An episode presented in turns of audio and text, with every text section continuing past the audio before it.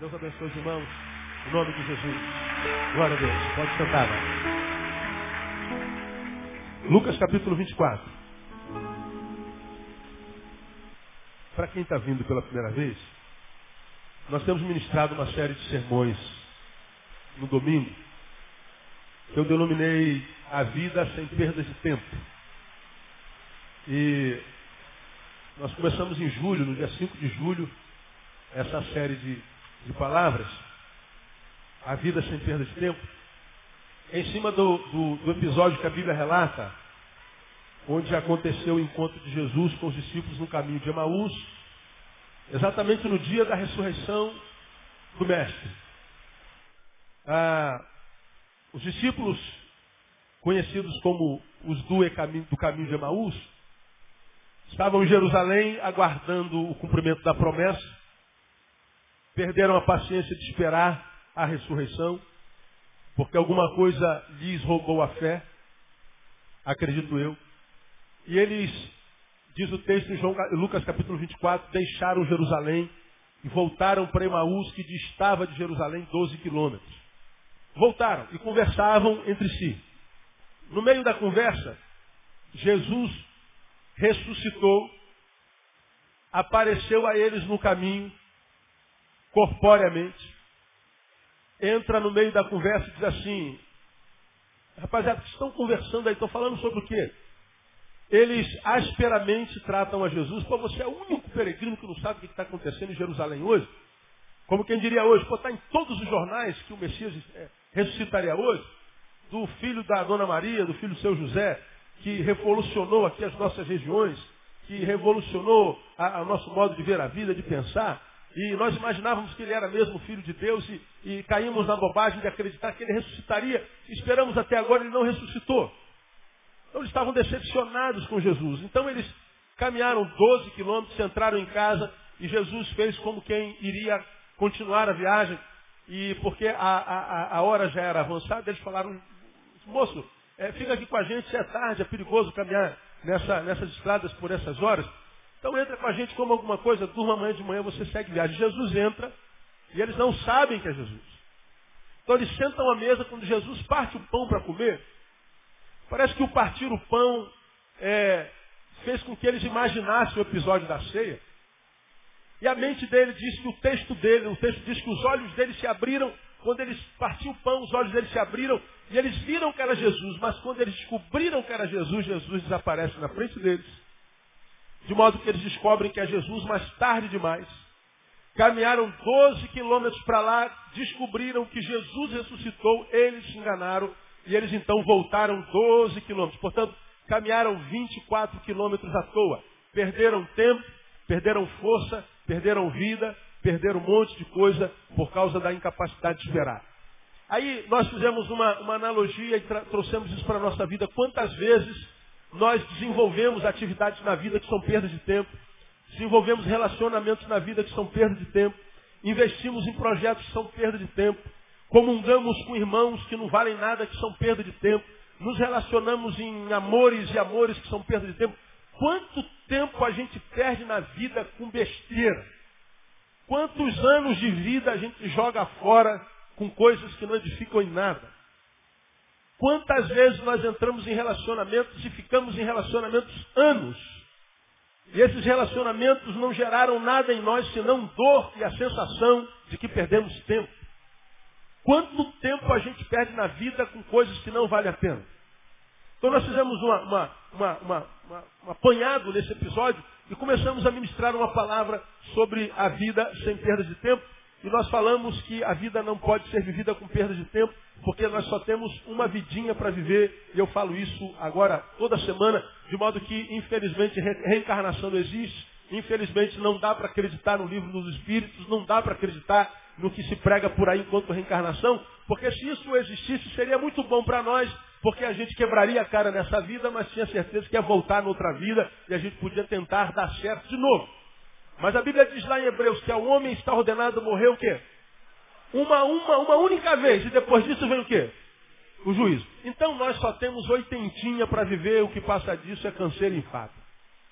Só temos essa vidinha para viver. Então o tempo de ser feliz é aqui e agora.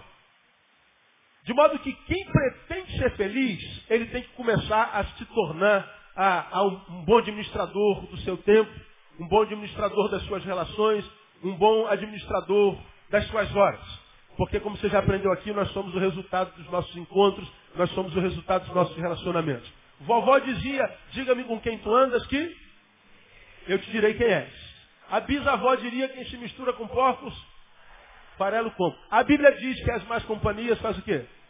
Corrompe bons costumes. Então nós já aprendemos nessa série de sermões que você é o que é por causa das pessoas com as quais você se relacionou, por causa das, das relações que você desenvolveu no caminho. Você é feliz ou é infeliz? Pastor, eu sou o cara mais infeliz da vida. Olha com quem você andou. Olha os relacionamentos que você desenvolveu. Olha com quem você sentou à mesa. Olha quem foi o teu amor, quem foi a tua amada, quem foi o teu amado. Olha a tua relação com os pais, tua relação com Deus. Como foi, você vai saber por que, que você está como você está. Ah, pastor, eu sou muito feliz. Olha com quem você anda. Você vai ver que nós somos os resultados dos nossos encontros, das nossas relações, somos resultados da administração do nosso tempo. Então, esses discípulos do caminho de Emaús, eles, porque não souberam esperar, voltaram. 12 quilômetros a pé, não sei quanto tempo está isso. Foram, perderam tempo em ir, tiveram que voltar para Jerusalém. Perderam tempo, tem que voltar. Então a gente não pode jogar a vida fora, porque jogar a vida fora não é inteligente. E a gente já aprendeu que Deus não dá vida para quem não usa a vida de forma saudável. Deus não dá vida para quem desperdiça a vida. A vida não é boa para quem não é bom com ela. A vida só é boa, boa para quem é bom com ela. Se você é bom com a vida, a vida é boa contigo. Se você é má com a vida, a vida é má contigo. Porque a vida não trata bem quem a trata mal. Não adianta, regra sem exceção. Ou nós tratamos bem a vida, ou a vida não tratará bem a gente. Então, como, como, como eu lido com multidões o dia inteiro há 20 anos, todo dia encontro com gente que está quebrada, ferrada, malditamente vivente, né? desculpa o neologismo, gente que é tristeza crônica, gente que é amargura personificada, gente que não consegue celebrar nada e está sempre arrumando culpados para isso. É o pai, a mãe, é que eu sou gorda, é que eu sou magra, é que eu sou preta, é que eu sou branca, é que eu estou desempregado, é o, é, o, é o vizinho, é o namorado. Está sempre jogando a culpa do lado de fora. Pois é, a, o culpado pode ser teu, teu namorado, o culpado pode ser teu marido, mas você escolheu casar com ele. Nós somos o resultado do que nós escolhemos, não tem jeito. Então, a, a, como a gente não pode perder tempo, e não adianta ficar reclamando da vida, porque a vida não muda com reclamação, a vida só muda com atitudes, a vida não muda com descoberta do culpado, o culpado é ele, correto, se acertou, ele é o culpado mesmo, mas descobrir quem é o culpado resolve o problema da vida? Não resolve. A única coisa que resolve o problema na vida é postura. Dizia Augusto Cury, você foi vítima da tua história até aqui, então você pode daqui para frente ser o agente dela, ser o teu próprio historiador. E se você foi vítima da tua história, foi por causa das tuas relações. Vai ser agente também por causa das tuas relações. Como você já me ouviu pregar, todo trauma que um ser humano tem na vida foi imposto por outros. Ah, falando tem um trauma muito profundo. Foi quem? Foi o pai, foi a mãe, foi o marido, foi o filho, foi o assalto, foi o estupro. Alguém te traumatizou. Como é que a gente cura trauma? Urgente também. Pessoas nos ajudam a curarmos o trauma. É o trauma positivo. De um lado você foi traído amarguradamente, violentamente. Por outro lado, você desenvolve uma amizade extremamente saudável que te cura daquele trauma. Nós somos o resultado das nossas relações. Então, a vida sem perda de tempo. E aí, nós começamos a mostrar para vocês na palavra, quando é que a gente perde tempo na vida, literalmente, e a gente vai chorar por isso, lamentavelmente, mais cedo ou mais tarde, geralmente mais tarde, mas se fosse mais cedo, era bom. Quando a gente é jovem, perde tempo, a gente imagina que vai ser jovem a vida toda, então acho que tem tempo para perder. Aí quando a gente percebe que entrou aí no campo dos 30, e aí o que dava sabor à vida, quando tinha 20 já não dá mais sabor, balada, zoação, ficar trocando de mulher a vida inteira, de homem a vida inteira, ficar, desculpa a palavra, de sacanagem na vida para lá e para cá, né? É, comendo todo mundo, sendo comido por todo mundo, ficar de zoeira. Isso com 20 anos, com 25 a gente gosta. Agora, quando chega os 30, esse negócio vai perdendo sabor. Porque a gente está amadurecendo, os pés vão fincando raízes. E aí, o que vale para a gente é aquilo que transforma a nossa vida em vida que vale a pena ser vivida. E aí a gente vai olhar para trás e fala assim, caramba, quanto tempo eu perdi de bobeira na vida? Quanto tempo eu perdi de zoeira na vida? Quanto tempo eu perdi com aquela rapaziada que fumava maconha e me dizia que fumar maconha é maneiro e que não fumar maconha é caretice? Agora, vê onde eles estão agora, depois de cinco anos de maconha, de dez anos de maconha.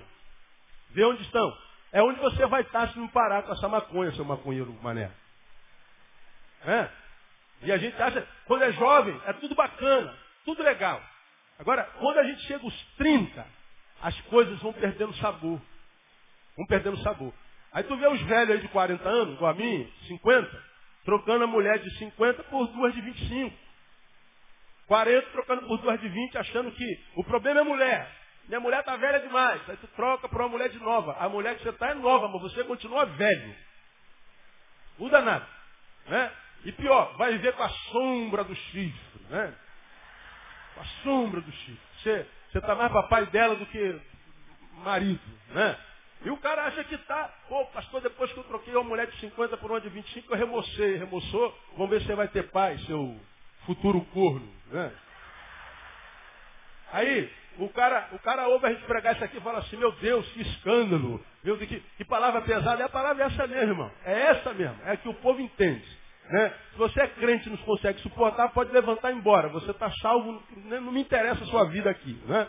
Então aqui a gente não brinca de evangelho, a gente fala a verdade, acabou. Né? Então, vida sem perda de tempo. A gente só tem uma vida para perder. Amém, igreja? Amém ou não? Então dá uma catucada assim no teu irmão assim, bem forte, só não joga tempo fora não, irmão. Diga pra ele aí. Joga tempo fora com bobeira não. Só tem uma só. Ainda mais você que está aí e está tristaço. Você é um infeliz, né? Ninguém sabe, mas você sabe que é infeliz. Então essa palavra é para você. Para de ficar vendendo imagem. Todo mundo pensa que você é isso tudo aí mesmo, mas você sabe que não é nada disso que eles pensam que você é. Então, se você ficar a, a continuar a vender imagem, querendo só a aceitação dos outros, vai continuar infeliz como você está. Na rua todo mundo, cara bacana, que mulher sangue bom, que cara maneiro, mas quando chegar em casa vai ter que se encontrar contigo mesmo, no teu quarto, naquele, naquele travesseiro que sabe a porcaria de gente que você é, porque você é um mentiroso, é uma farsa, é um holograma. Né? Então, meu irmão, é, quem tem ouvidos ouça, quem não tem, não tem mais jeito mesmo, devia estar na praia agora. Você sabe que a fé vem pelo? Perdeu a capacidade de ouvir, acabou a esperança. Não tem mais esperança para você. Né? Então vai curtir a praia, vai para o baile logo mais à noite, ao invés de vir para o culto, você ganha mais. Agora, como é que a gente perde tempo na vida? Mostrei para vocês em cima desse texto. Em cima desse texto. Primeiro, distanciamento daquilo que é santo. Jerusalém representa o lugar santo. E de onde que os discípulos saíram? Do lugar santo. Toda vez que a gente se afasta do que é santo, a gente está perdendo tempo na vida. Não tem jeito, irmão. Por uma simples razão, Jesus disse assim, mas buscai primeiro o quê? O reino de Deus e a sua justiça. E as outras coisas? Então busca o que é santo.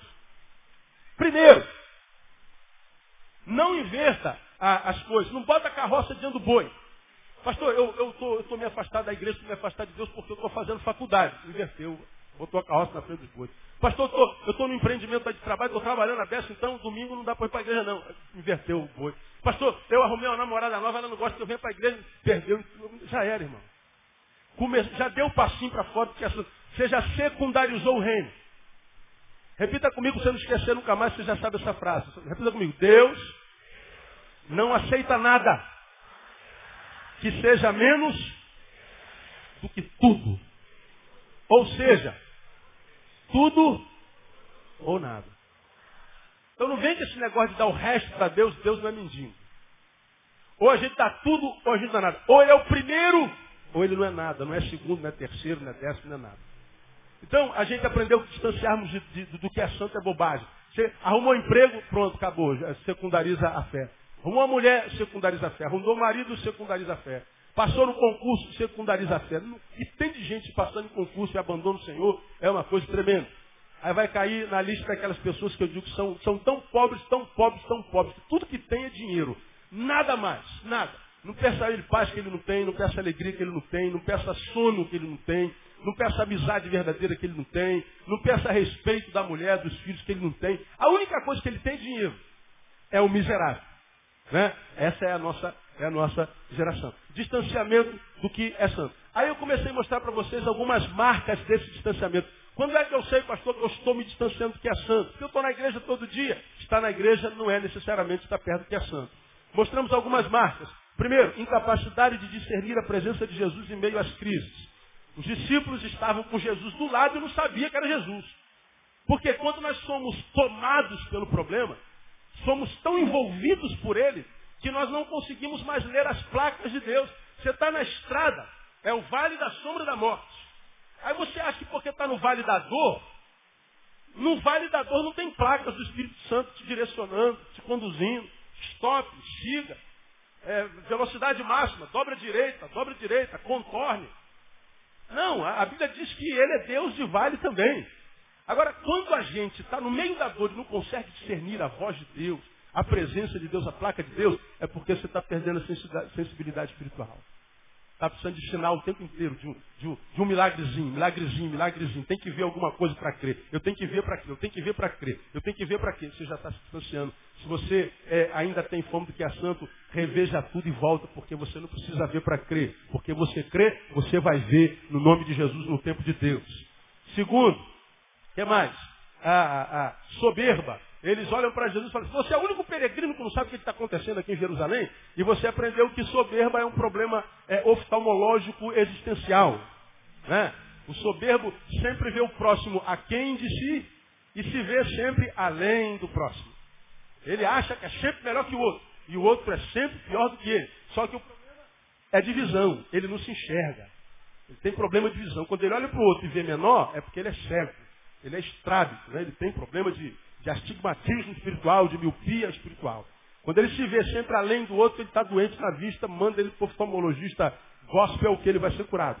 Então, esse camarada olha para Jesus e fala assim, pô, você é o único que não sabe, ou seja, nós sabemos você não. Então, quando você começa a se vangloriar, seja lá do que seja, você ganha um pouquinho mais que o outro, você é mais alto, é mais bonitinho, você é empresário, você é não sei o quê, você olha para o outro porque estudou menos que você, você sabe porque eu sou doutor, ele não é, você, Cara, você está se distanciando que é santo. Você sabe quem é santo pela qualidade de vida que ele vive no caminho e não dentro da igreja. Você já aprendeu, quanto mais santo, mais gente. Quanto mais santo, mais normal. Quanto mais santo, mais sangue bom. Você sabe quem é santo quando ele trata com, com o empregado. Com, com, com, você sabe qual a pessoa é santa pela maneira como ele trata o garçom, como ele trata o, o ascensorista, como ele trata as pessoas simples. Aí você vai saber quem é santo. Porque tratar os mais poderosos com, com babação, qualquer um faz. Né? Agora, como é que trata o empregado? Ô, oh, seu idiota! Tá vendo não, seu imbecil? Pois é, esse é um soberbo que acha que o empregado é pior do que ele, porque ele tem um pouquinho mais de dinheiro, ou está numa posição, naquele momento, acima do empregado. Só que a, a, a terra é redonda, irmão. A Terra é como uma roda gigante, né? Uma vez você está em cima, outra hora você está embaixo. Né? Dizem que a gente está aqui agora com o Sol, o Japão está lá no nosso pé, com a, com a Lua. Só que amanhã o Japão vai estar com o Sol e você com a Lua, você vai estar embaixo, né? Então, a vida dá muitas voltas, muita volta. Então, ah, como diria, eu falei domingo passado, o presidente da, da Apple, é, trata bem os CDFs da tua turma, muito bem, porque se amanhã você pode vir a ser o empregado dele. Né? Então trata bem todo mundo, meu irmão, porque isso é importante. A vida dá muitas voltas. Terceiro, frustração. Aparentemente com o divino, mas na verdade é consigo mesmo. E eu comecei no domingo passado a falar sobre incredulidade. Incredulidade. No versículo 25 do capítulo 24 de Lucas. Então ele lhes disse, Jesus disse para eles, honestos e tardos de coração para crerdes tudo o que os profetas disseram. Jesus olha para eles porque eles demoraram a acreditar que era Jesus. Quando acredita, Jesus dá uma lambada neles e some. Aí Jesus chamou eles de lerdos, honestos e tarde de coração. Vocês são lerdos quando o assunto é para crer. Agora, deixa eu chamar a sua atenção para a gente avançar mais um tópico hoje, nesses 20 minutos. Nécios e tardos de coração. Leia aí. Para creres o que? Pode ler para mim bem alto?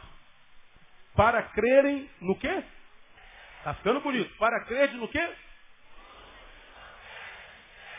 Vamos tirar em tudo. Para, não, eu falo, para, para é, nécios para, e lerdos para crer em tudo que os profetas, tudo que os profetas, mulheres, tudo que os profetas, homens, tudo que os profetas, todos, tudo que os profetas, uma vez mais para gravar os profetas, crer no que se diz e não no que se vê. Vocês são lerdos para crerem no que ouvem. Porque crer no que se vê é mole. Agora, a fé da Bíblia, a, qual, a respeito da qual Jesus fala, a fé vem pelo ver ou pelo ouvir? Pelo ouvir. Incredulidade, quando a gente tem dificuldade de acreditar no que nos dizem, a gente está com o pezinho longe do que é santo. Eu sei, irmãos, que a gente vive num tempo difícil. Difícil acreditar em pessoas. Difícil acreditar em gente. Dizem que esmola demais, o que, que acontece? O santo desconfia. Mas e quando não é esmola? Quando é diálogo? Quando é papo cabeça? Quando é alguém te dizendo uma verdade a teu respeito, e você sabe que essa verdade a teu respeito é verdadeira, e você só não a aceita porque você não gosta que toquem nas suas fraquezas. Quando a gente vem para a casa de Deus, uma palavra me incomoda, você está aí sentado uma palavra, puxa vida, não estou gostando dessa palavra, gostando de ouvir o pastor eu pregar, mas eu não estou gostando dessa palavra dessa vez, hum, não sei porque que essa palavra. Ora, se essa palavra está te incomodando e você sabe que essa palavra é de Deus, essa palavra está reprovando a sua conduta. Por que, que há muita gente que diz que o Evangelho não é verdadeiro, que a palavra de Deus não é de Deus, é palavra de homem? Quem são as pessoas que combatem a fé cristã? Aquelas pessoas cuja vida é reprovada pela palavra. Ah, não concordo com isso não. Por quê? Porque isso que foi dito reprova a tua conduta. Lerdo para crer. Esses camaradas, eles eram lerdos para crer. E nós aprendemos no domingo passado, por que, que você crê no que você crê? Você crê no que você crê porque você ouve o que você ouve. Mas também nós aprendemos por que, que uma pessoa deixa de crer no que crê. Porque passa a ouvir outras coisas. Nós lemos, por exemplo, só para a gente relembrar, passa a tua Bíblia um pouquinho, vamos a Efésios capítulo 2. Perdão, Colossenses capítulo 2. Falamos sobre o cuidado que temos de, de ter sobre nossas orelhas, sobre nossos ouvidos. Colossenses capítulo 2, verso 8 diz assim, vê lá. Tende cuidado para que ninguém vos faça presa sua, por meio de quê? Filosofias e vãs Sutileza segundo a tradição dos homens, segundo os rudimentos do mundo, e não segundo Cristo. Tendo cuidado para que ninguém vos faça presa sua por meio de filosofias e vãs sutilezas. Palavrinha. Como é que a serpente prendeu Eva? Foi por onde? Ninguém sabe? Deus disse, dia que vocês comerem dessa árvore, termine. Certamente morrereis. Ou morrerás. Deus falou. Aí ela foi, começou a ouvir umas vozes paralelas. A voz da serpente. A serpente diz exatamente o quê? Se comer dessa árvore, certamente o quê? Não morrereis. O que Deus plantou em Eva, de Eva foi roubado por Satanás. Deus plantou com a palavra, Satanás tirou com a palavra. Só que ele vem com vãs sutilezas e, e filosofia. Não, você não vai morrer não, mané. Sabe por que, que Deus fez isso? Porque ele sabe que se você comer dessa árvore, sabe o que, que acontece? O que, que acontece? Ela fica parecida com Deus. Ou seja, você vai ficar poderosa facinho, vai ficar rica facinho, vai ter fama facinho, a vida vai ser facinha. Porque Satanás está dizendo, você não precisa trabalhar tanto, você não precisa estudar tanto, acordar de madrugada, dormir de madrugada, abrir mão de rave, abrir mão de amizade, da cervejinha, da lourinha, do moreninho. Não precisa. Vem tudo facinho. Tem uma etapa na tua vida porque acontece isso. Não existe isso. Né? Aí a gente vai trocando a cruz que a gente tem que carregar, segundo a palavra, que não é pesada. A cruz pesada foi a de Cristo, de Cristo Jesus, a nossa é leve, o fardo dele é leve. A gente troca pela facilidade do mundo. Aí trocando pela facilidade do mundo, a gente tem um pouquinho de sabor que dura 15 minutos, é enquanto dura é, o prazer, né, carnal. Ele tem um prazerzinho de 15 minutos, de meia hora, mas depois vem anos de dores. Vem anos de pesares. Vem anos de trabalho excessivo tentando reconstruir o que o diabo destruiu. Porque não existe nada fácil no mundo. Pastor, a vida está muito difícil, a vida está muito dura. Aonde é que está escrito que seria fácil? Quem diz? Da onde nós tiramos a ideia de que dificuldade na vida é algo estranho? Lembra que eu preguei sobre isso aqui há bem pouco tempo atrás? Da onde nós tiramos a ideia? Onde é que está escrito? Qual livro? Qual filósofo? Qual Deus escreveu a vida será fácil? Ora, se não está escrito lugar nenhum, por que, que essa verdade está em nós? Isso é o chip que o diabo plantou na gente lá no Éden. Vai ser facinho. Irmão, não é facinho. Desculpa te dizer essa verdade. É difícil. Não é fácil. A vida está dura para todo mundo. Mas, como disse o irmão de Caruaru, se Deus quiser fazer, acontece no nome de Jesus. Com dificuldade ou sem dificuldade acontece. Não tem nada facinho. Então, a, a, a gente tem que ter cuidado com o que a gente ouve. Agora, nesses minutos, uma vez que nós aprendemos na semana passada que eu creio pelo que eu ouço e descreio, portanto sou tomado pela apostasia pelo que eu ouço. O que o Espírito gera em mim entra pelo ouvido e o que o diabo tira de mim também entra pelo ouvido. O que Deus gera entra pelo ouvido e o que o diabo gera entra pelo ouvido. Então eu preciso ter cuidado com a minha audição. Mostramos vários textos na Bíblia que fala sobre isso aqui. Todavia nós precisamos entender que a incredulidade, aprenda o que eu vou lhe falar. A incredulidade não é só o ato de não crer. Eu não creio, sou incrédulo. Não, não é só isso que é incredulidade. Incredulidade, buraco é mais embaixo um pouco. Incredulidade não é só o ato de não crer, é também o fato de crer sem receber a recompensa da fé. Crer, não, a, a, a, a incredulidade não é só o fato de não crer, é também o fato de crer sem receber recompensa da sua fé. Porque toda fé traz consigo recompensa. 1 Coríntios 15, 58. Quem sabe o que está escrito lá?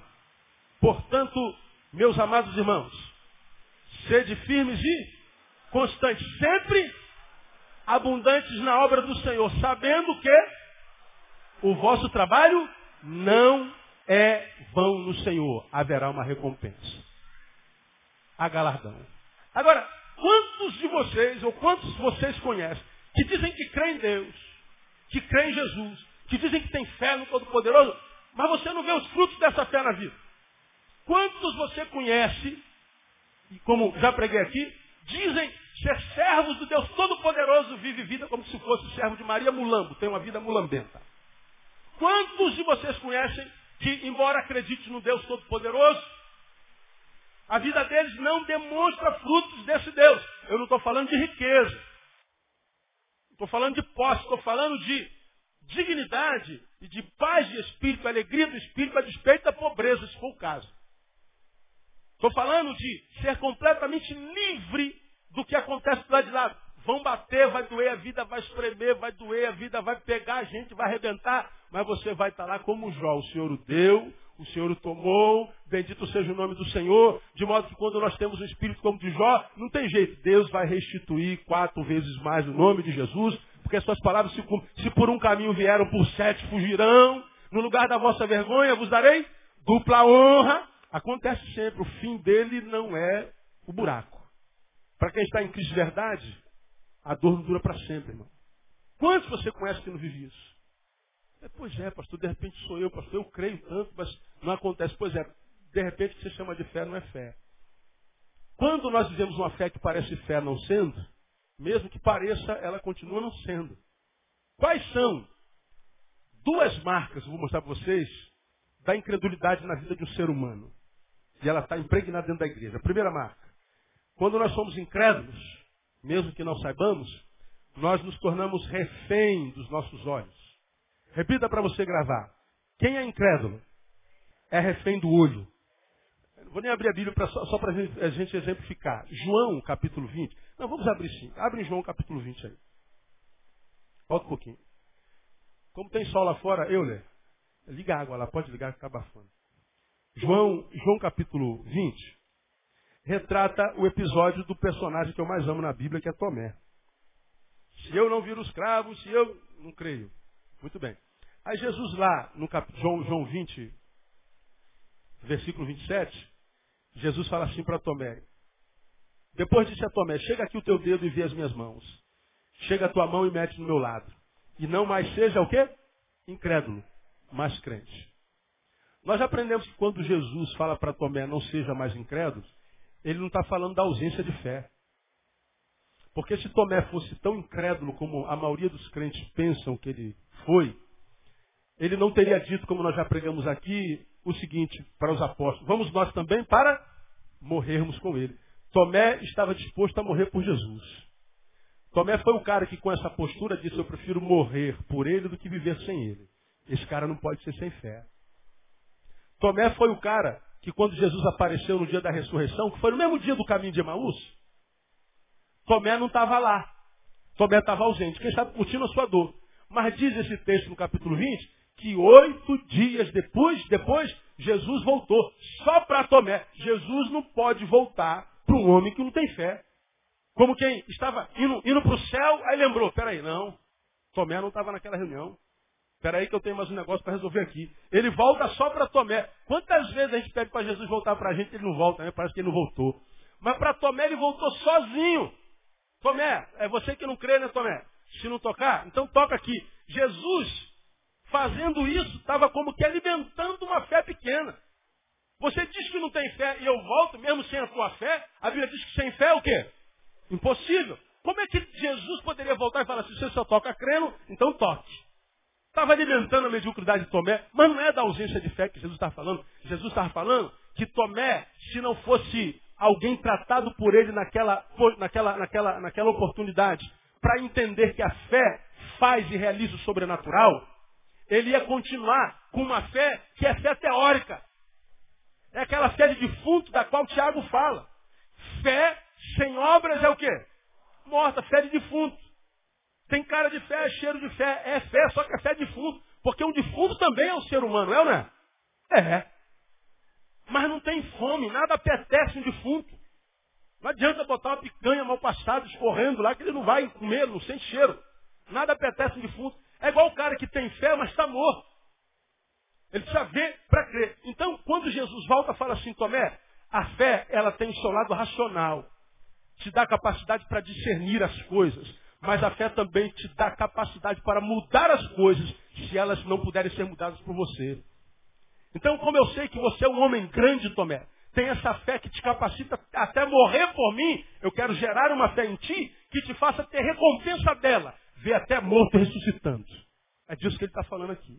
Dessa fé que ele está falando. De uma fé que pratica, de uma fé que é concreta, de uma fé que é objetiva, de uma fé que traz, que traz recompensa para nós. Agora, quem não tem essa fé, ele é refém dos olhos. Por exemplo, tem que ver como Tomé o tempo inteiro. Aí faz uma análise da igreja evangélica, irmão. Você vai ver se aquilo é fé ou se é incredulidade. As igrejas que vendem milagres. Irmão, vamos fazer oração da fé. O, o apóstolo vai subir o morro com as águas nas costas. E vamos lá subir o morro. Porque essa semana, igreja, eu vou me sacrificar. Essa semana eu vou me santificar para que Deus faça obra na tua vida. Ou seja, eu me sacrifico e você é abençoado. Você é abençoado pelo sacrifício de quem? Responda para mim. Meu. Aí você, seu bobão, fique encantado com aquilo lá. Vamos lá, vamos subir. Aí a câmera está lá em cima esperando. Aí dá uma tropeçada, cai, faz a cara de, de, de, de pobre coitado. Aí o povo fica assim, veja como o meu pastor se sacrifica por mim. Veja como ele faz isso por amor ao seu rebanho. Veja quanto sacrifício meu pastor. Veja como o meu líder espiritual, o meu guru, faz por mim. E a gente acha aquilo lindo, porque é o sofrimento dos outros. A gente acha que é, ele está fazendo por mim. Aí eu volto e trago a garrafinha de água para você comprar. E você compra porque ela é forada no monte. Aí você paga por isso e leva a aguinha e fala assim, eu paguei por isso, essa aguinha estava no monte, por essa aguinha eu vou ser curado. O que, que você fez para merecer a bênção que você espera receber. Não, tira o fazer, não o que, que você fez, o que, que você é para Deus. Ah, mas eu não estou preocupado com o que eu sou, pastor. Estou preocupado com o sacrifício dele, do homem. Isso foi no monte. Sabe o que você está dizendo? Eu vi, eu estou em cima do que eu vi. E aí a gente bota um monte de gente para dar. Foi curado do quê? Foi curado do quê? Curado do quê? Curado de quê? Todo mundo está ali, atrás do quê? milagre. Faz uma reunião de três horas, tem um monte de gente com milagre. Com os apelos de marketing. Sempre uma cadeira para o alto, uma bengala para o alto, porque isso é apelo visional. Eu estou vendo coisas acontecerem. Pois bem, suponhamos que aconteça. Suponhamos. Quero o seu raciocínio, precisa da sua fé agora. Raciocínio. Deus lhe deu uma coisa que não deu a nenhum outro ser humano no planeta. Cérebro. Pensante. Raciocina. A gente está vendo tudo acontecendo. Tá. Termina a reunião, para qualquer um deles pergunta assim, o que você aprendeu nessa reunião? O que você aprendeu? Quais foram os ensinamentos que te foram impressos na alma nesse culto? Não aprendeu nada. Porque não ouviu nada. Ele viu ou pensa ter visto. Por que, eu acredito que estejam coisas acontecendo aqui? Porque eu estou vendo gente sendo curada. Tá, e se num determinado momento Deus fala assim, eu não quero curar? E se Deus responder não? E se você orar pelo amigo que está com câncer e ele morrer de câncer? Deus deixou de ser Deus? Se você orar para passar no concurso público e for reprovado?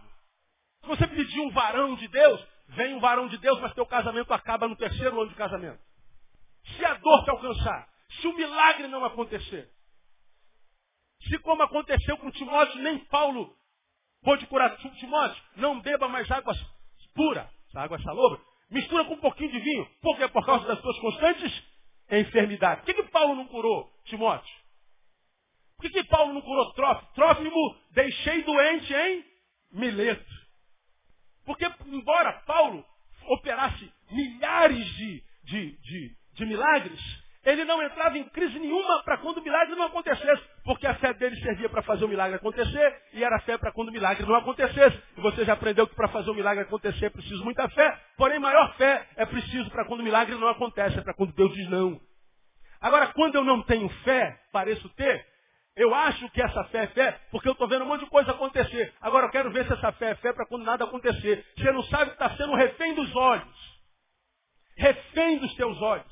É uma fé que está entrando pelos olhos, não pelo ouvido. Essa fé que entra nos olhos, ela só dura o prazo de validade da bênção. Porque quando você precisar de outro milagre, os teus olhos não verem o milagre, essa fé te abandona. E você vai ser mais um na multidão dos ex-crentes que você conhece, que ficaram no caminho porque não entende por que, que o problema lhe acometeu. Pastor, eu não estou entendendo que eu estou passando por esse problema, pastor.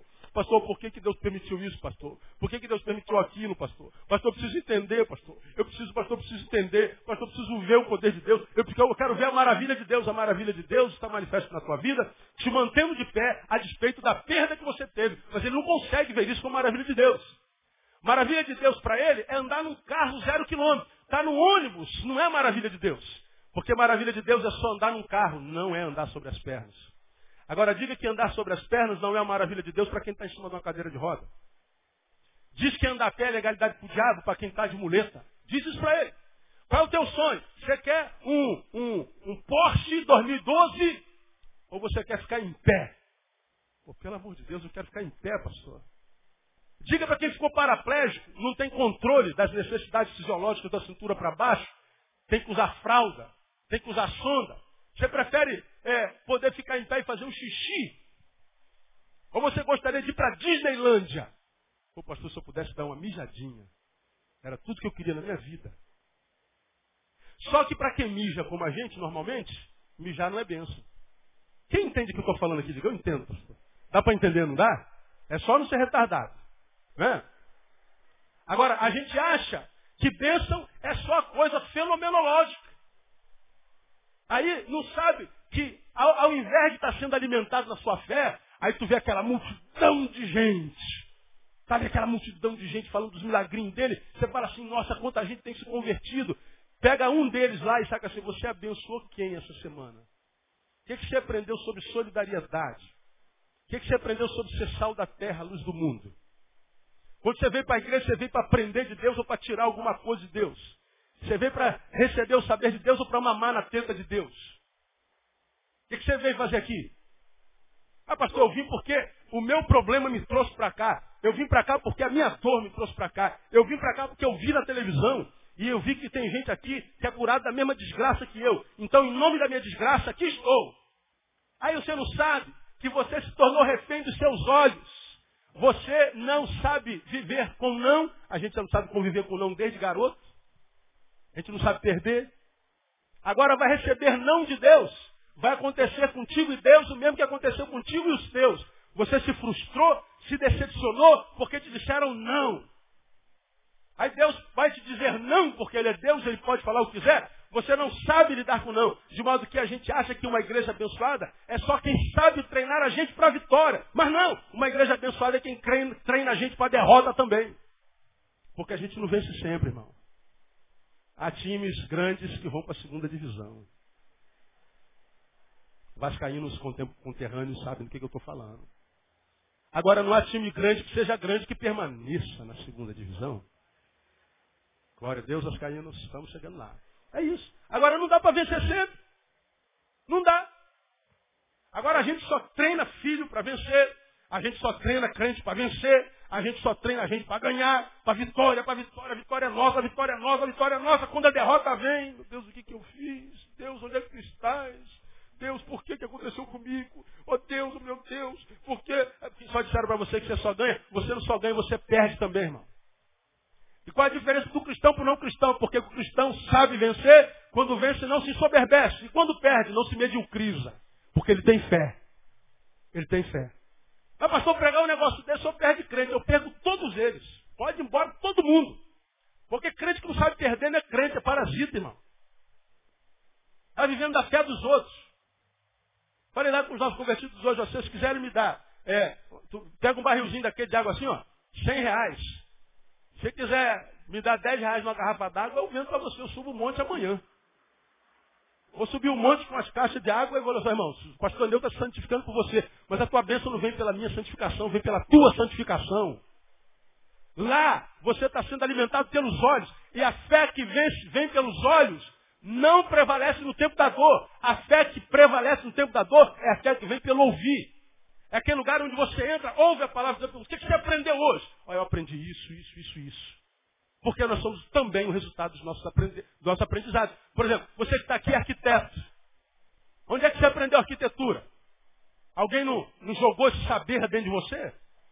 Você não passou cinco anos na faculdade, quatro anos na faculdade, sendo encharcado de saber? Enfermeira, médico, advogado, pastor, seja lá quem for. Você não está lá sendo encharcado de ensinamentos, de saberes.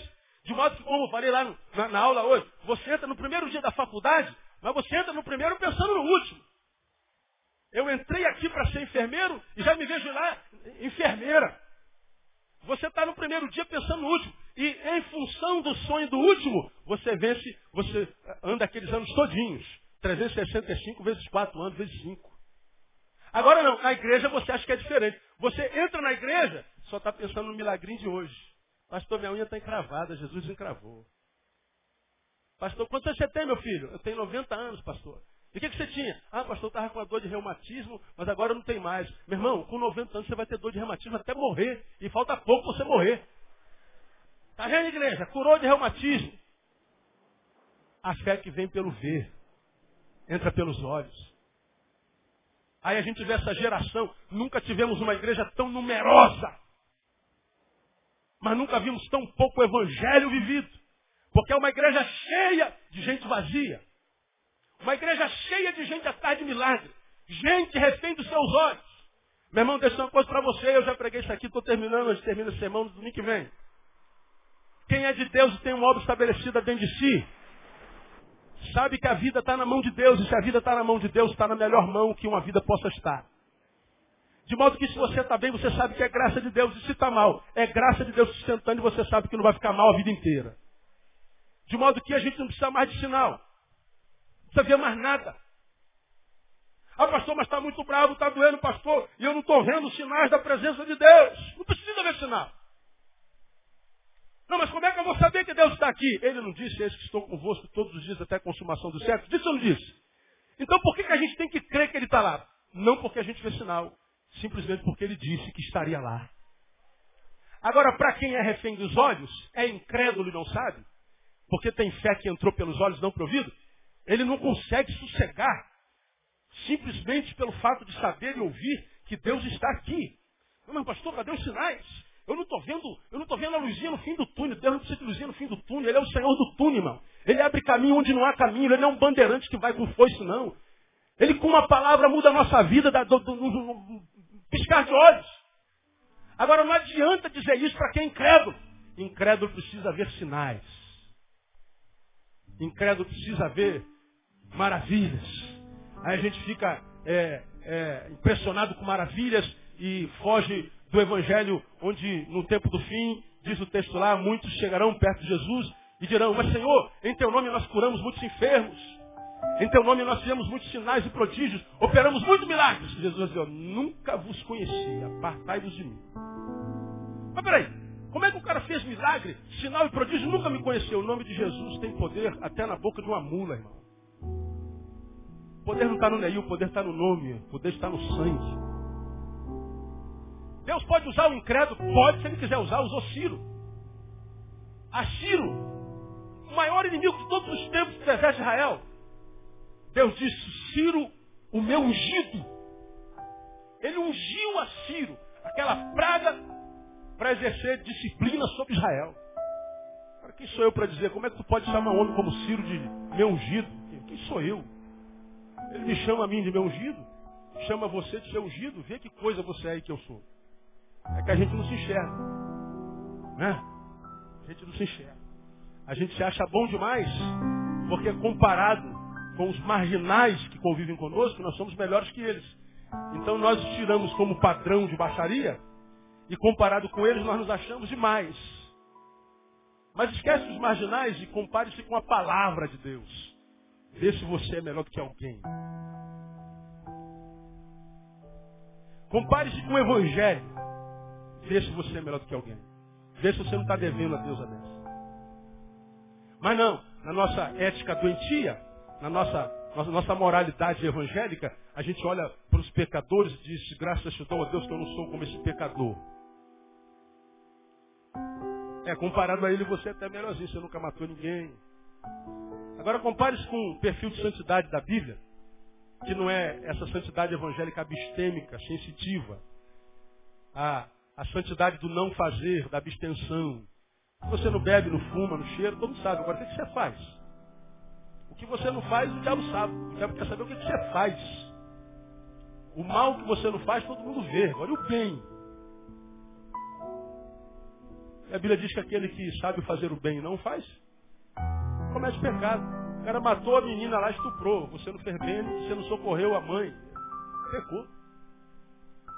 E o mesmo pecado vai levar os dois para o mesmo lugar. De modo que nós que dizemos ser de Deus e não temos uma fé que frutifica, vão para o mesmo lugar que esses marginais aí. Então, irmão, a gente não pode brincar de ser crente mais não, cara. Não pode brincar de igrejinha, não. Ou a gente é homem, mais do que homem de Deus, ou a gente vai ser um homem de Deus menino a vida inteira. Um homem de Deus que está sempre reclamando de Deus porque a dor chegou. A dor está na vida de todo mundo, irmão. Irmão, eu sinto dores homéricas em mim muitas vezes e eu não, não tenho nenhuma dificuldade de compartilhar minhas dores. Muitas vezes eu falo para você que eu estou aqui e aqui não gostaria de estar. Muitas vezes vontade de estar balde. Tem ovelha que, que liga para mim pedindo para orar e eu tenho vontade de orar. Oh, Deus, eu quero orar pela irmã fulana. Leva para junto de ti. Porque eu não aguento mais essa irmã. E não oro, porque eu sou, não posso fazer isso. Mas tem vontade, pastor? Tenho. Às vezes eu me canso de gente que está todo dia aqui nessa fila aqui, ó. Ah, pastor. E agora, pastor, o que, que foi? Foi isso. Ah, pastor, obrigado. Volta domingo que vem, pastor. Agora foi ah, o mosquito que mordeu meu rosto. Estou com a espinha, pastor. Tá vendo? Por que, que Deus permitiu? Dá glória a Deus, você tem um rosto, irmão. Você podia ser é, um, uma ferradura. A ferradura não ganha picado de mosquito. Né? Defunto não é picado por mosquito. Aí volta amanhã, pastor, já melhorei, graças a Deus, oh, que bom. Deus é uma bom, né, pastor? Por quê? Porque curou minha espinha. Legal. Aí volta semana que vem, pastor, a chapinha não pegou. Tem sempre esse fio que não pega. Tem sempre um cabelo diabrado, não tem? Você passa ele no, no, na macia. Pastora, olha para esse cabelo aqui, pastor, porque a chapinha não pegou. Ó oh, Deus, bota a chapinha. Né? Pastor, aí volta semana que vem, pastor, sabe que a chapinha pegou depois da sua oração? Que bom, irmão. Aí volta na outra semana, está aqui na fila, meu pastor, o sapato furou. Falei, vai no sapateiro, irmão, bota uma, uma sola. Pastor, meu sapato está novo. Aí até está sempre reclamando, cara. Sempre.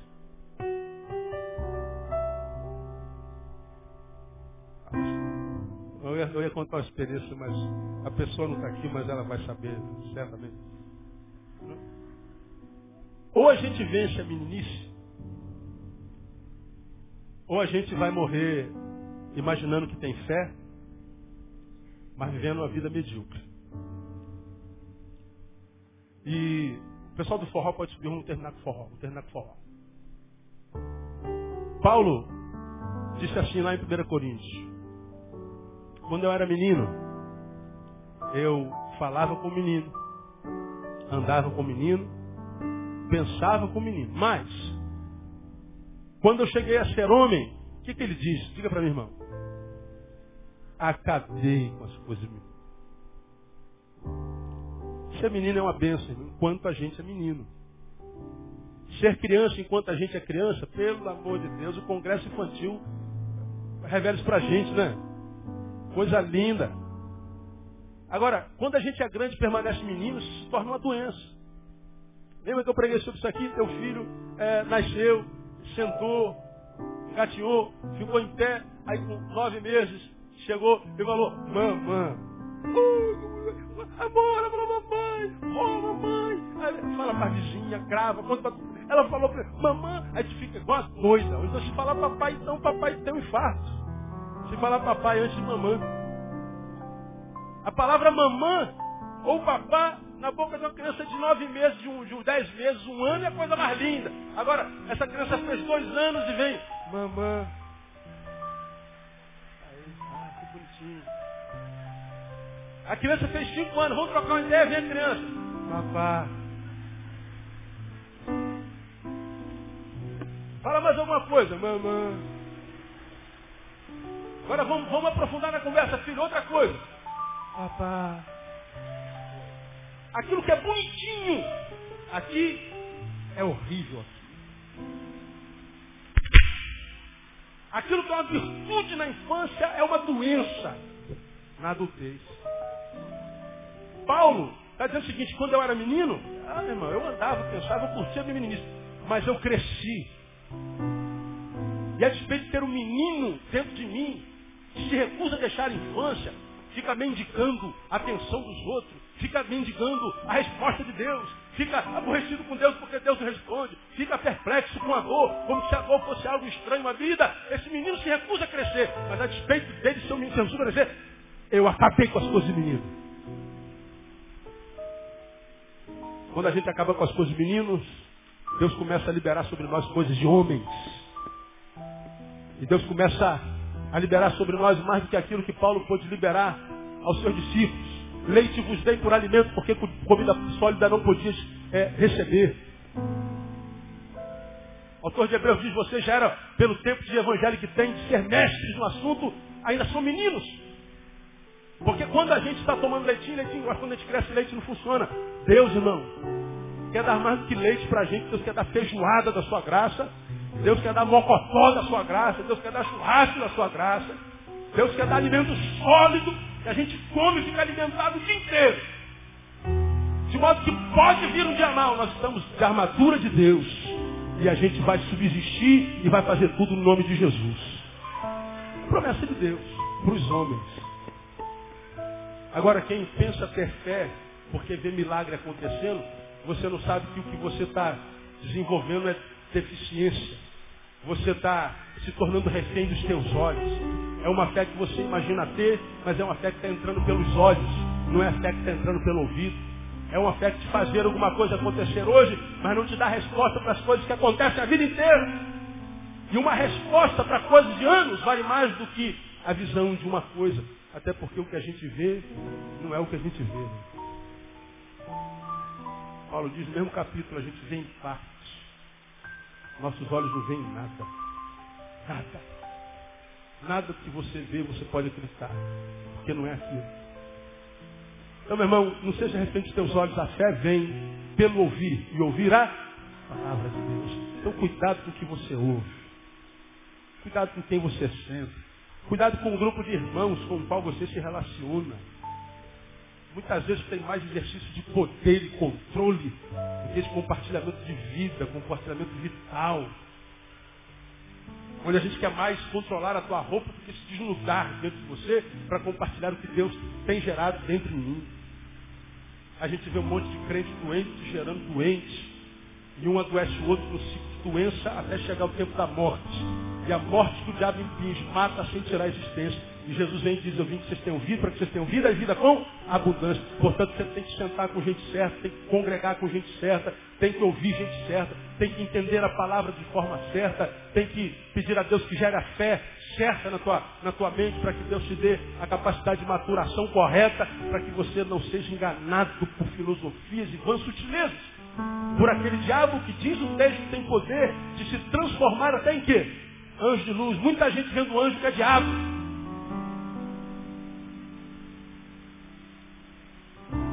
Para quem é que vai nos livrar disso? O saber de Deus em nós. Quando o assunto é dentro, é cada um para si. Se quiser compartilhar fora, é uns aos outros o evangelho. Mas as dores mais agonizantes da vida se discernem aqui dentro. São aquelas dores que nem a mulher pode saber, nem o marido pode saber, que ninguém pode. Ninguém vai entender mesmo, então a gente tem que se virar. Agora, quando a gente se vira com o saber de Deus, com o Espírito Santo de Deus dentro, irmão, a vitória é nossa pelo sangue de Jesus. Ele te abençoe com essa palavra, irmão. E te faça um homem grande, uma mulher grande para a glória do seu nome. Quem recebe essa palavra, eu recebo essa palavra em nome de Jesus.